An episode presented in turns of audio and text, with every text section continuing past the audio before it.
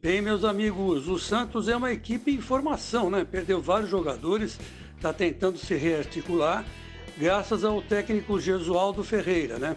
E ele, principalmente, deu uma entrevista agora para a revista Bola, que é uma revista de Portugal, dizendo o seguinte, que não tem medo de cara feia, não. Ele volta aos treinos em primeiro lugar, né? E depois ele diz o seguinte, que os jogadores mesmo não gostam de, de ficar parados, né? Como estão agora. E que ele torce para os treinos voltarem, que já é uma grande coisa, um grande passo, né? E o Santos não joga desde 14 de março, olha como passou o tempo, né? E ele não está nem aí. Diz que foi campeão na Taça Egito lá na África sem que tivesse público, né? Então ele está acostumado a jogar sem público, embora ele gostasse, né? De, de ver o estado cheio, como todo mundo gosta, né? é a alegria que a gente tem de ver futebol, né? Mas é isso aí.